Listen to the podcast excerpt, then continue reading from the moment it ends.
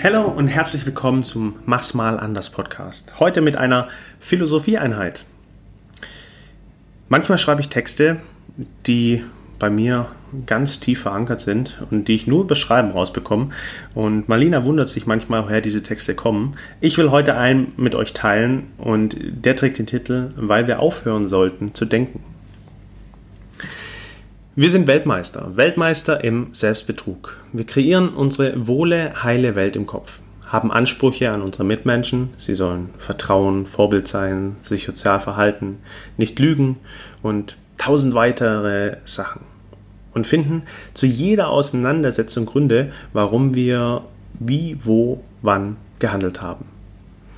Und hier könnte noch viel mehr stehen. Doch die eigentliche Erkenntnis aus all dem, was wir an Ansprüchen, Ideen, Vorgaben, Bewertungen, Meinungen über andere haben, vergessen wir eins. Den Blick auf uns selbst. Denn mal ehrlich, die einzige Führung, die wir wirklich brauchen, ist die Führung von uns selbst. Wir brauchen niemanden, der uns Leitplanken oder Vorgaben gibt. Wir brauchen vielmehr einen Spiegel, der uns hilft, uns selbst mehr zu entdecken. Wir sind uns selbst nur etwa ein bis drei Prozent bewusst und verhalten uns wie der Pascha der Selbsterkenntnis. Wir zeigen mit dem Finger auf andere, werten, haben Vorurteile und fühlen uns auch noch gut dabei. Gleichfalls spielen wir dasselbe Spiel mit uns selbst. Wir glauben, unseren, unsere Grenzen zu kennen, unseren Körper, unsere Gesundheit. Wir wissen, was wir brauchen und wollen. Doch Fakt ist, dass wir auf einer vagen Behauptungen unseres eigenen Ichs aufbauen und felsenfest von der Richtigkeit dessen überzeugt sind. Wir konstruieren Wahrheit und Lüge, Gründe und Erfindungen und stecken alles in die wirre Welt des Bewusstseins. Das Schlimmste, es macht auch noch so viel Sinn. Doch dann passiert was völlig Abgefahrenes. Ein unerwartetes Ereignis, eine unvorhersehbare Krankheit, ein Windstoß und das Konstrukt bricht in sich zusammen. Und wir rätseln, warum es genau so gelaufen ist. Wir kommen auf keine Lösung und beschuldigen das Schicksal oder den Zufall und können an der Tragödie nichts ändern. Doch rückblickend hätten wir doch genau das erahnen können, wenn wir genau hingeschaut oder hingehört hätten. Es gibt nämlich einen Verbündeten in dieser ganzen Tragödie, der, der wesentlich mehr als ein bis drei Prozent Wissen bieten kann. Es ist unser Unterbewusstsein.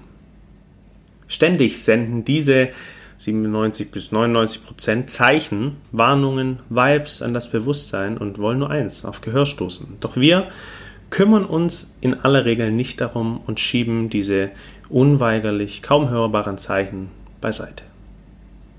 Wie bei einem unwillkommenen Besuch auf einem Krimi-Dinner, der genau weiß, wer der Mörder ist, man es aber lieber selbst auf die falsche Lösung setzen möchte, um im Nachhinein sagen zu können, ja, wusste ich, weiß ich.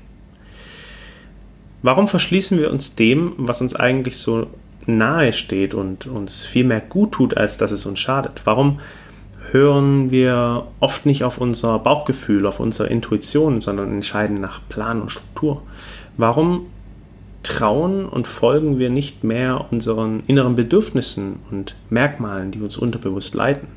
Stattdessen folgen wir irgendwelchen Plänen, die uns auferlegt oder bewusst intravenös zugeführt wurden und naja, unser Selbst vergiften. Wir sollten mehr auf unser Herz und unsere Intuition vertrauen, als auf das gesellschaftliche und durch Medien inszenierte, vorgelebte Leben, heile Welt. Wir sollten mehr in uns gehen, unsere Prinzipien und Werte kennenlernen, um zu erkennen, für was wir wirklich einstehen wollen und nicht vorgegebenen Strukturen als Mitläufer folgen. Nur so erreichen wir ein Gefühl der Freiheit und der Liebe zu uns selbst und können auch dem Leben und alles, was wir tun, mit mehr Liebe und Leidenschaft gegenübertreten. In diesem Sinne, Peace and out.